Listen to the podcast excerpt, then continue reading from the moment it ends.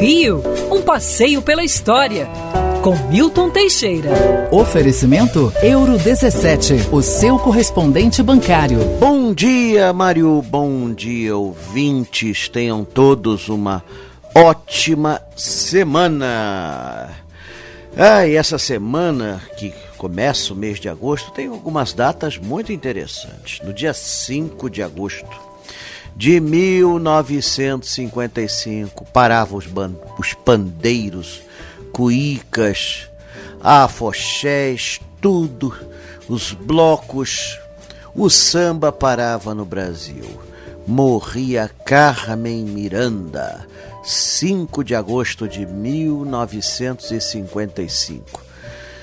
Olha, ela era jovem, tinha 46 anos, nasceu em Marco de Canaveses em 29 de fevereiro de 1909. Veio para o Brasil com um ano e seis meses. A família foi morar numa casinha no Arco do Teles, que ainda está lá de pé.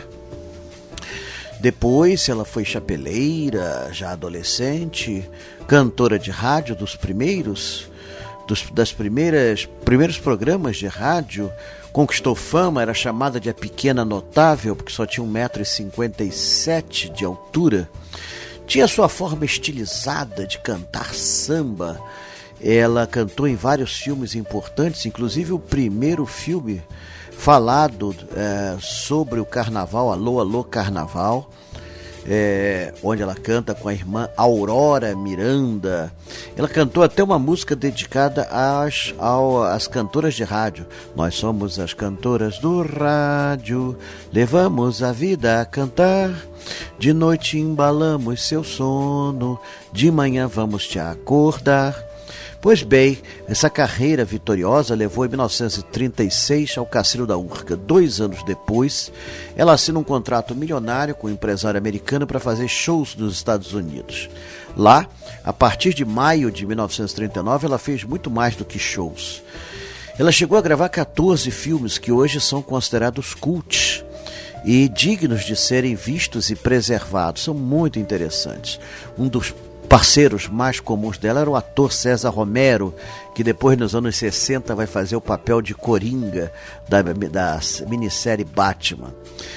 Ela era muito boa atriz também, excelente atriz. Ela, ela se expressava com os olhos. Ela chegou a fazer um papel de muçulmano, onde ela não falava uma palavra, mas os olhos dela diziam tudo. Com o seu bando da lua, encantou os americanos e o mundo. Foi a verdadeira embaixatriz do Brasil. Ensinou aos americanos como nos admirar e sua irmã Aurora chegou a aparecer no filme Alô Amigos de Walt Disney de 1941, já que ela estava ocupada com shows. Carmen morreu cedo, teve um infarto agudo do miocárdio, pouco depois da, de participar do programa do Jimmy Durante. Aliás, durante o programa ela passou mal, isso foi filmado, mas ela disfarçou. Ela saiu, foi para casa, brincou com o cachorro, caiu dura no chão e morreu. Foi enterrada apoteoticamente no Rio de Janeiro com um vestido vermelho e ela que gostava tanto de adereços é, foi enterrada praticamente sem nenhum. Seu túmulo hoje só tem a estátua de Santo Antônio, ao qual ela era devota. Até hoje os fãs colocam flores lá. É isso que faz uma pessoa ser eterna, a sua memória permanecer. Até há pouco tempo, a visão que os americanos tinham do Brasil era a figura de Carmen.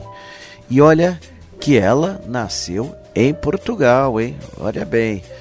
A verdade, ela adotou o Brasil de corpo e alma.